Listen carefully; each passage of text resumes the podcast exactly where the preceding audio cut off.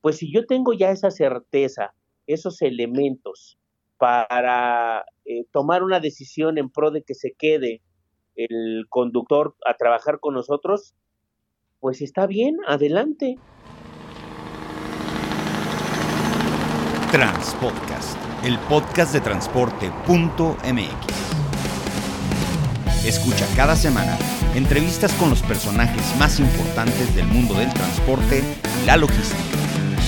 Ya comienza Transpodcast.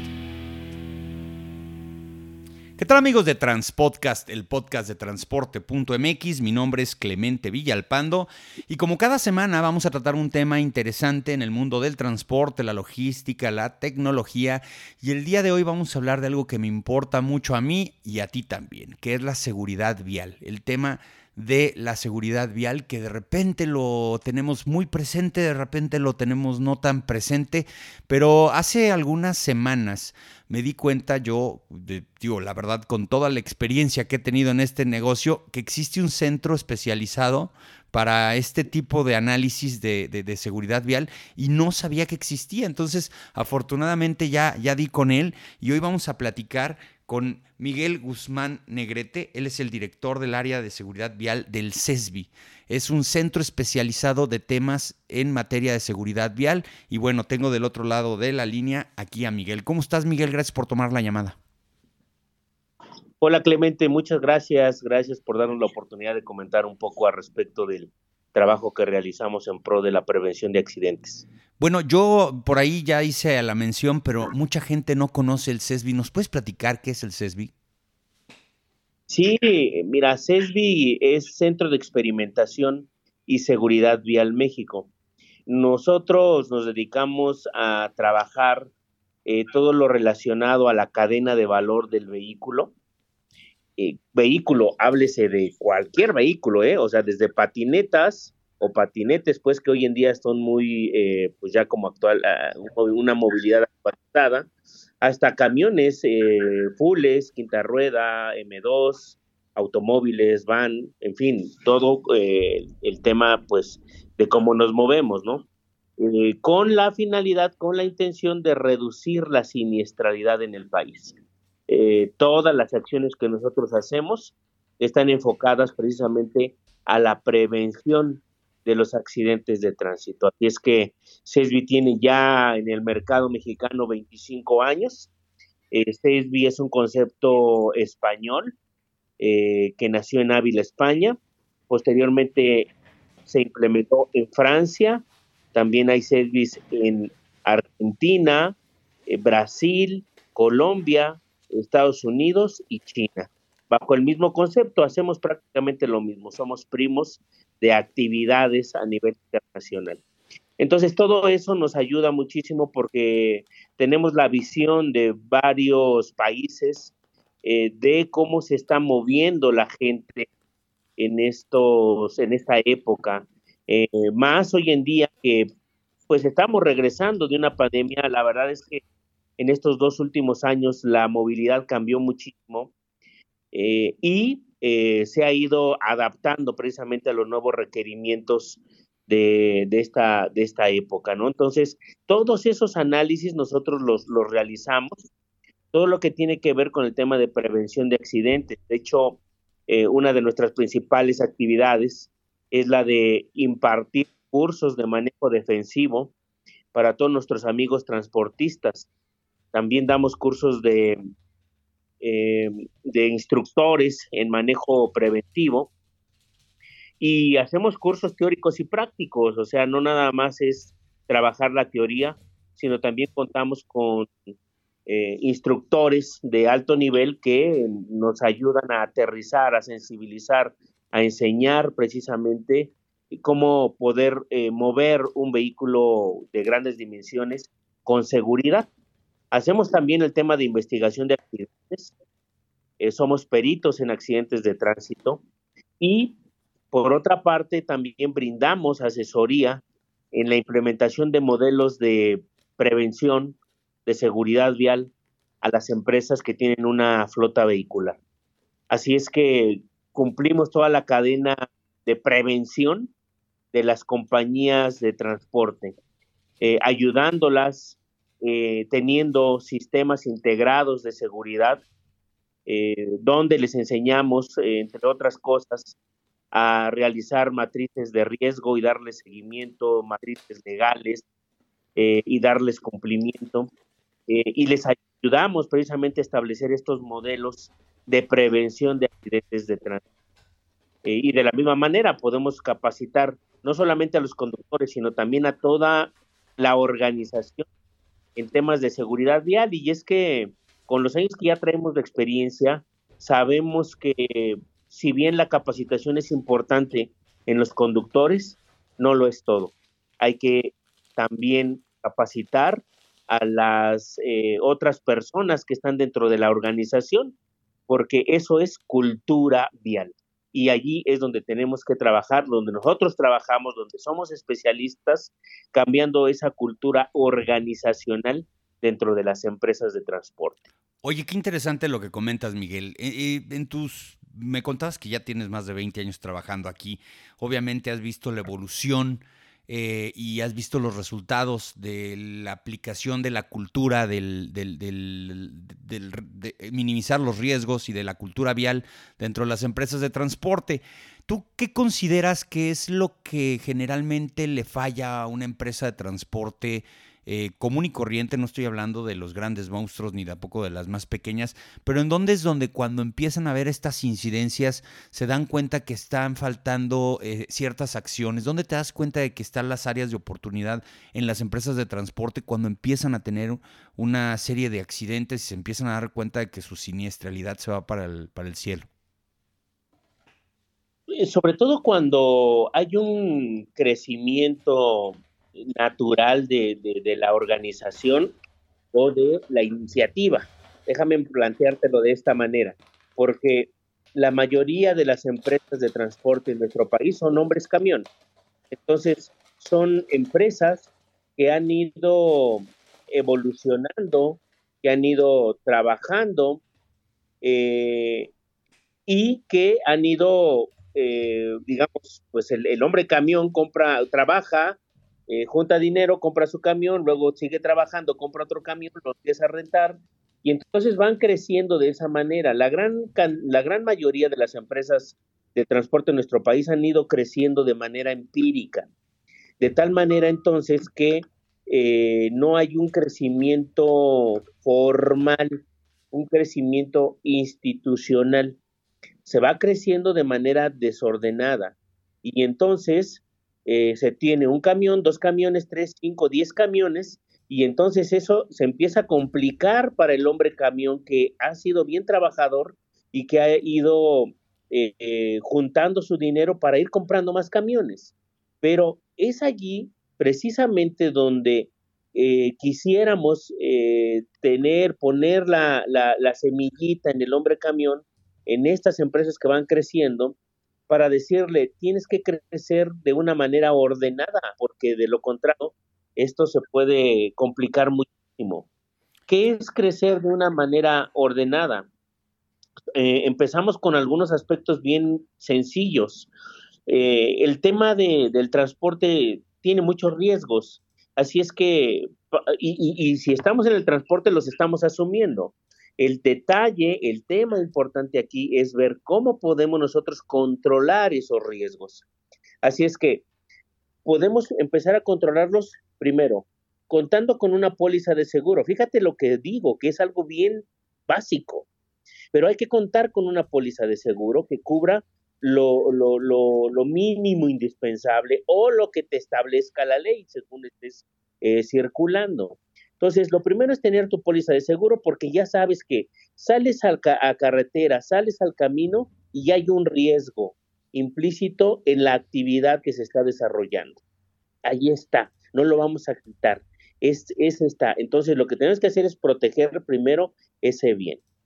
Segundo, tenemos que seguir reduciendo ese riesgo. Así es que debemos de contar con operadores que estén bien capacitados, que sepan no nada más manejar la, unidad, sino que también sean muy profesionales y cuiden también del activo de la organización. Así es que es importante contar con conductores profesionales, vehículos en buenas condiciones. El mantenimiento es importante, es nuestro activo, es uno de nuestros activos más importantes. Así es que el mantenimiento debe de ser puntual, debe de ser constante. Son eh, esos detalles que hacen a una empresa más formal, una empresa mucho más eh, visionaria, con ganas de crecer de manera ordenada, esos detalles son los que la van a hacer precisamente eh, ir evolucionando en su crecimiento institucional. ¿Me explico? Entonces, de entrada, esos aspectos, pero luego hay que contar con personal que, de, apoyo, personal de apoyo que nos esté ayudando eh, también a realizar diversas acciones. Eh, debemos de contar con una persona que se dedique al tema de nómina, al tema de, recursos humanos, del desarrollo precisamente del recurso humano, eh, también pues efectivamente de los contadores, ¿no? De los administradores también de la, organización. Eh, porque mira, nos hemos encontrado con varias organizaciones que van así increciendo y, y hay veces que el dueño es el que dice, ¿para qué quiero eh, tener aquí a alguien de recursos humanos si yo sé lo que le voy a dar de indemnización a un conductor que hoy que tengo que correr, por ejemplo, ¿no? O sea, desafortunadamente piensan en no gastar, en hacerlo ellos todo, y es allí donde se empieza a complicar, porque se debe de institucionalizar, se debe de formalizar la empresa de transporte. Eh, de tal manera entonces que si hay que tomar una decisión de sancionar o de premiar a algún conductor, entonces debe de haber los medios, los canales específicos organizacionales que te permitan ejecutar esa acción y que no lleguen con el dueño y que, y que el dueño diga, no, a ver, aquí quién es el que va a tomar esa decisión. Aquí el único que toma decisiones de ese tipo soy yo. Así es que se para todo, no se hace lo que tenía que hacer y las cosas siguen igual o peor como antes. Entonces se tiene que romper con esa eh, administración tradicional dentro de, este tipo de organizaciones. Y en verdad, las organizaciones que las personas visionarias que ven esta situación y que se ayudan, que, que tienen un coach o una serie de coach que les van diciendo cómo ir evolucionando en su negocio, en verdad que son las empresas que hoy en día vemos que tienen crecimientos muy importantes en su flota vehicular, en sus ingresos, en su formalidad dentro del rango del transporte. Oye, Miguel, a ver, este, para, entender un poquito más eh, lo, que, lo que nos platicas, que me parece interesantísimo, ah, pasan algunas cuestiones que son inherentes a la conducción, algunas pueden ser inherentes a las condiciones externas, algunas pueden ser eh, relacionadas con el mantenimiento o con la unidad de transporte, eh, ¿En dónde más encuentras que hay donde puede controlar la empresa de transporte esto? Porque, por ejemplo, puede capacitar a su personal, eh, ahora que es muy escaso el tema de los operadores, que desafortunadamente eh, cada día es más difícil encontrar. yo sí he llegado a ver que en algunos casos algunas empresas de transporte, con tal de cubrir la demanda que tienen, eh, obvian un poco la preparación o lo voy a decir con todas sus letras y no me importa decirlo aquí abiertamente, es de repente empiezan a, contratar gente con menos experiencia y no, no hablo de años ni de edad, sino con menos experiencia, que sí tiene mucha relación de repente. Yo empecé a ver algunas empresas de transporte que bajaron mucho su nivel de, contratación en materia de cuántos años llevaban manejando o qué edad tenían cuando los contrataron y eso les afectaba ya en la siniestralidad. Ahí, ahí ¿qué se puede hacer para revertirlo? ¿Ustedes qué aconsejan? Pues eh, son, son varios eh, factores en, realidad. Siempre es bueno con, a ver, la empresa la pregunta clave es, ¿la empresa qué certeza tiene de que el conductor, de que esa persona que está al volante tiene los conocimientos, las habilidades, las condiciones físicas para poder manipular el vehículo de la organización de manera segura. ¿Qué elementos tienes tu organización para decir este conductor es bueno o no tan bueno o malo o no malo? Eh, la edad, pues no lo sé, o sea, depende de, de muchos factores. La edad puede no ser un factor, porque si yo, organización, llevo mi proceso de reclutamiento y selección y en ese proceso yo, llevo, yo tengo un curso de eh, teórico donde te enseño reglamento de tránsito, señalización, otros puntos, eh, manejo defensivo, tal, y me lo contestas y sacas una buena calificación o arriba de lo que yo estoy proponiendo. Y luego te hago un, un examen teórico, un práctico, donde te digo, a ver, estacionalo para adelante, para atrás y luego te hago una evaluación en ruta y veo que estás bien. Si tienes 20 años y lo estás haciendo bien y además los resultados del test eh, eh, normal pues que, se le, que se le hace allá a los conductores, ¿no? Este, eh, sale bien, sale en buenas condiciones, pues si yo tengo ya esa certeza esos elementos para eh, tomar una decisión en pro de que se quede el conductor a trabajar con nosotros, pues está bien, adelante. Ese es, ese es, esa es la respuesta a si tengo yo la certeza o no de cómo están conduciendo, de, de las condiciones primero de entrada de mis conductores. Segundo, cómo están conduciendo mis unidades. ¿Lo están haciendo de manera correcta? ¿Cómo lo verifico? ¿Cómo sé yo, organización, que lo están haciendo bien?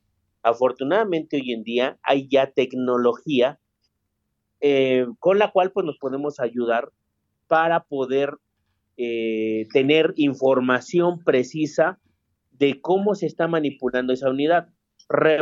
hay dispositivos que nos dan eh, imagen y que nos dan datos.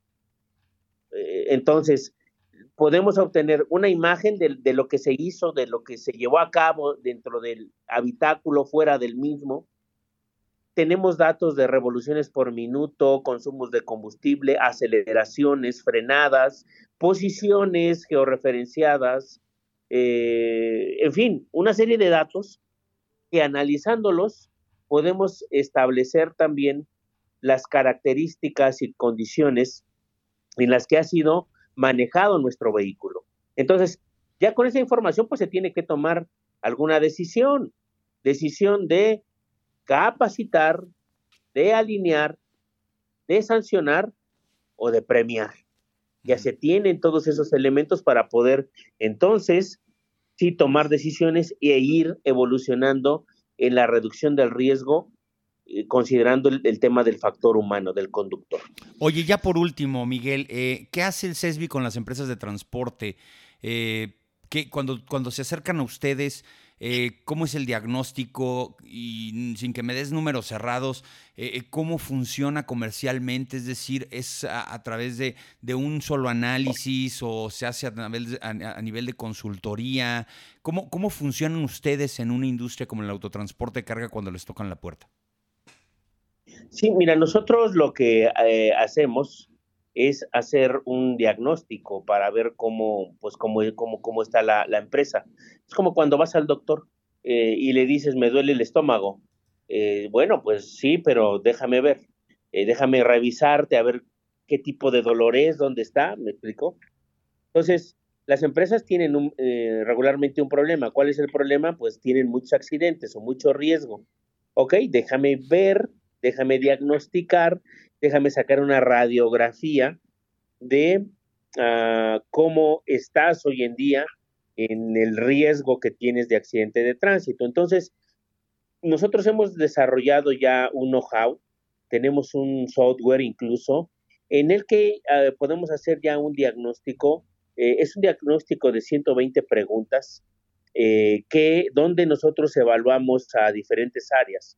El enfoque que se le da a la seguridad vial, acciones en seguridad vial, capacitación, recursos humanos, reclutamiento, calidad, infraestructura, operaciones, mantenimiento, desarrollo humano, en fin, una serie de, aspectos que nosotros preguntamos. Y ya esta herramienta nos arroja eh, unos valores que están eh, dados por peritos eh, colegiados que brindaron esa, esa calificación. De cada uno de los rubros, por ejemplo, nosotros preguntamos a la empresa de transporte, oye, ¿das capacitación? Nos dicen sí. Ah, bueno, entonces, si me dices sí, te doy dos, si me dices no, te doy uno, o te doy cero, o no. Y luego, ok, ¿y cuánto tiempo das de capacitación? Eh, menos de 10 horas, menos de 20 horas, menos de 40. Y uno nos dice, no, pues yo solamente doy dos horas de capacitación al año. Entonces, bueno, te doy el valor mínimo, mínimo, ¿no? Pero si me dices que das 24 horas de capacitación al año, te doy el valor, un valor es pues, importante. Y así con todas las 120 preguntas, de tal manera que es un diagnóstico que tiene un valor de mil puntos. Eh, y hoy afortunadamente podemos eh, conocer, eh, tener un benchmarking de todas las empresas que se han acercado con nosotros y decirles cómo ellas están en el mercado respecto a estos temas de seguridad. Hoy en día la mayoría de las empresas traen 650 puntos, por ejemplo. Las mejores prácticas que nosotros hemos evaluado traen 750 puntos. Y hay algunas empresas que se acercan con nosotros con 270 puntos, 300 puntos, y que eh, les ayudamos, les trabajamos y al final eh, les hacemos una propuesta de, de asesoría, de consultoría para ayudarles a desarrollar todos esos elementos de prevención que se requieren, ¿sí? Eh, les ayudamos con el tema de capacitación, formando su modelo, haciendo su matriz de riesgo, haciendo su plan de trabajo de prevención, haciendo su matriz de cumplimiento legal, en fin, una serie de situaciones que nos permiten ir estableciendo una cultura organizacional en pro de la prevención. Y cuando digo esto, entonces eh, nosotros lo más importante de esta asesoría es que ponemos en el centro de las acciones de la organización al conductor. El conductor es la piedra angular de toda organización que tiene una cultura de prevención importante. ¿sí? Entonces, todo lo trasladamos al tema del conductor. El conductor debe de tener un vehículo en buenas condiciones, una ruta con tiempos adecuados, de, salir de, los centros en, tiempo y forma, contar con su salario correcto, con sus gastos correctos, en fin, todos trabajamos dentro de la organización, dentro de la empresa de transporte, para que el conductor tenga todas las herramientas a, su a la mano para que pueda hacer el viaje lo más seguro y lo más eh, eh, eficiente posible.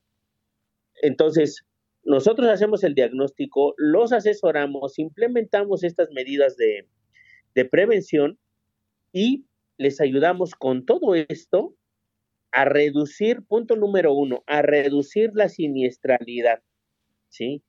Reducimos la siniestralidad de la flota entre un 20-30% menos. Y en algunas flotas que traen una siniestralidad alta, la, la, la, la siniestralidad la ayudamos a bajar eh, 80%, 90%, porque, porque son flotas con problemas severos. Vaya que sí, vaya que con sí. Esto, con esto reducimos también la rotación de personal Con esto damos también herramientas para que la empresa pueda vender más en grandes empresas, porque los buscan más, buscan más a esas empresas que tienen esos eh, elementos de seguridad y que trabajan de una manera más eh, metódica, ordenada e institucional.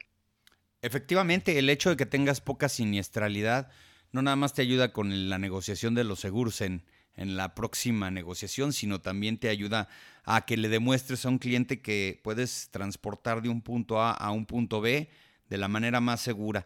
Pues muchas gracias, Miguel Guzmán Negrete, director del área de seguridad vial del CESBI, por habernos dado esta plática respecto al tema de riesgos y de seguridad en el transporte de carga. Te agradecemos mucho la oportunidad. Gracias a ti, Clemente, por la oportunidad y un saludo a todos nuestros amigos transportistas. Gracias. Y ya saben, la mejor información del mundo del transporte y la logística la van a encontrar en transporte.mx. Saludos.